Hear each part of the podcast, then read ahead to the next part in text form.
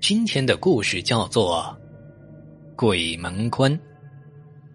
夜深了，龙大宝借着酒劲儿走到了一片烂尾楼，朝着黑色的夜吐出了一口浊气，嘴角扬起，说道：“闹鬼？开玩笑！这世界上根本就没鬼。今天我偏要向虎山行。”传说呀，这片烂尾房。是因为老板投资失败，导致房子不能再继续盖下去，只能安静的矗立在夜色中。古怪的是啊，房子前几期明明建好了，可是根本没人买，导致没有资金投入。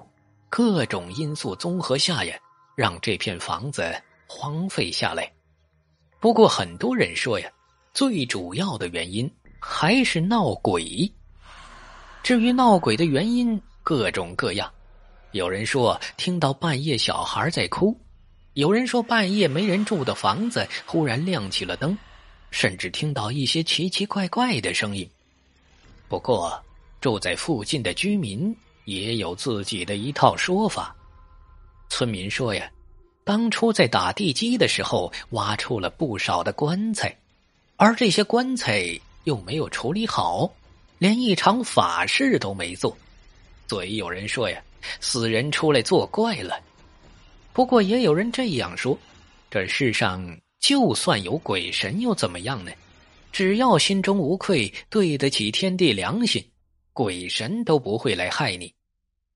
这一天晚上，龙大宝身边不知何时多出两个人，这两个人就是公司的老李和老王。龙大宝揉了揉眼睛，奇怪道：“老李，老王，今天我们喝酒了，我看着你们两个一起打车回去了呀。”老李满身酒气，奇怪的是啊，身上有一种臭水沟的味道。他揉了揉鼻子，说道：“嗨，这都怪老王耍酒疯，给司机揍了一顿。司机硬要把我们拉去公安局，后来没办法呀，我给了钱，这才了事儿。”老王满身酒臭，开始打嗝，哦了一声，说道：“这不心情郁闷，又回来找你了吗？”龙大宝，你不是自认胆子大吗？今天你要敢在这烂尾楼过一夜，我们一人给你一千块钱。老李跟龙大宝打赌，老王也在一边怂恿，而且从裤兜里摸出了一大把白花花的钞票。龙大宝之前喝醉酒。说了几句大话，没错。不过他并不敢真的去这片烂尾楼。可如今看到白花花的票子，再加上这段日子生活拮据，满口答应道：“好。”银白色的月光斜斜的照下来，龙大宝大摇大摆的朝着烂尾楼走去。月光把他的影子拉得老长，却把老王和老李的脸照得阴森森的。龙大宝跨进烂尾楼的那一刻，他就感觉后悔了。这烂尾楼和外面简直是两个世界，因为从龙大宝抬腿迈进烂尾楼，就感觉一股阴森森的冷气从他的脚底爬上了裤腿慢慢的延伸到后背，甚至到中枢神经。此刻他浑身打了一个冷战，前方黑洞洞一片。看不到任何的事物啊，只感觉到有阴冷的风呼呼的往耳畔刮来，嗖嗖的声音。龙大宝咳嗽了两声，假装镇静，又裹了裹身上的衣服，迅速拿出了手机，用微弱的光线把前方照亮。他看了一下，这里一片狼藉，满地的垃圾。只剩下一些喝剩下的矿泉水瓶以及一些民工丢弃的工作服之类的东西。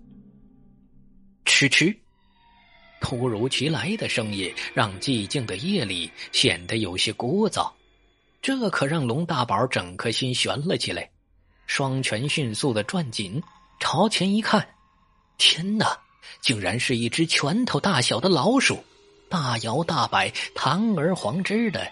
从他前面穿行过去，妈蛋，吓死老子了！是一只老鼠。龙大宝自言自语，自我安慰。不过看到这种老鼠啊，心里还是有些恐惧的。毕竟老鼠生活在阴暗的地方，代表寒气、阴气重的地方。烂尾楼里十分的开阔，说话的时候啊还有回音。这股回音让这样的夜晚听起来异常的恐怖。不过龙大宝既然打了这个赌，就要在这儿待上一晚上。龙大宝看着眼前的地方，实在是太多灰尘了，又十分的潮湿。他想找一个干燥的地方蹲在地上，好歹凑合一宿。他拿着手机一边找一边走，忽然。砰的一声，手机掉在地上了。龙大宝正想要弯腰去捡，忽然摸到什么冰凉的东西。这东西冰凉刺骨，皮肤滑滑的，难道是蛇吗？龙大宝吓得啊了一声，身体向后退，感觉脚下又有什么东西。他低头一看呢，这东西正是自己的手机。所幸手机没自己踩碎呀。他捡起了手机，心脏砰砰直跳，向后退了几尺，用手机的光线，终于把前方照亮了。那竟然是一把老式的藤椅，藤椅镂空边花，样式有些老旧，不少的藤条还伸了出来，仿佛魔鬼的爪牙正在呼唤着他。哎，一把藤椅竟然把我吓坏了。我还真是自己吓自己啊！看来这儿并没有什么鬼，只是我疑心太重了。龙大宝总结了一下，又开始自言自语，似乎只有这样才能减少他内心的恐惧。干脆就在藤椅上睡一晚好了。龙大宝躺在冰凉的藤椅上，瞬间感觉一种冰凉渗透进了皮肤。甚至觉得这把藤椅是一把冰凉没有温度的女人，伸出那双冰寒入骨的手，把她拥入了怀里。睡到半夜的时候，龙大宝听到周围有很多杂乱的声音，然后有人把他从藤椅上拉起来。他猛地睁开眼睛，看到的人竟然是他的情人小丽。对于龙大宝来说，他有家室。小丽是他外面的女人，突然看到小丽，他还有些震惊。小丽，你怎么来了？大宝，快走，这里闹鬼！小丽一脸焦急，看龙大宝疑惑的样子，跟他说道：“你知道这片烂尾楼为什么闹鬼吗？”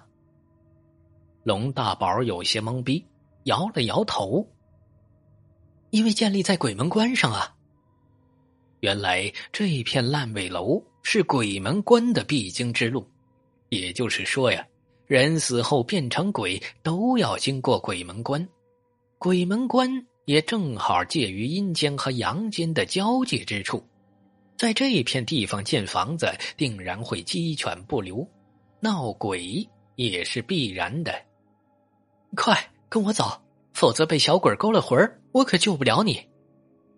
龙大宝一听，点了点头，根本就没怀疑小丽，跟在小丽身后走了。这晚上啊，夜特别的黑，龙大宝抬头不见月亮星辰，只是跟着小丽一个劲儿的赶路。最让他奇怪的是啊，出了这片烂尾楼后，竟然不是大排档，在龙大宝的印象中。出了烂尾楼后，前方有不少大排档吃宵夜的地方啊！小丽，龙大宝还想问什么，小丽渐渐挽住了他的胳膊，催促道：“别问了，快走吧。”第二天，阳光高照，有人发现龙大宝死在一把藤椅上，尸体早已僵硬。经过尸检。龙大宝死于心脏病，奇怪的是啊，他根本就没有家族遗传史，更没有心脏病这个毛病。原来那晚上和龙大宝打赌的老李和老王是这片烂尾楼的小鬼儿，两个小鬼儿打赌龙大宝到底敢不敢进这片烂尾楼。其中一个小鬼儿压的龙大宝，于是啊，那晚上他制造幻象，变成了龙大宝的情人小丽，勾走了龙大宝的魂。这也正好应了别人的话呀：只要心中无愧，对得起天地良心，又怎么会怕鬼？若龙大宝坦坦荡荡，小鬼也无法勾他的魂呢。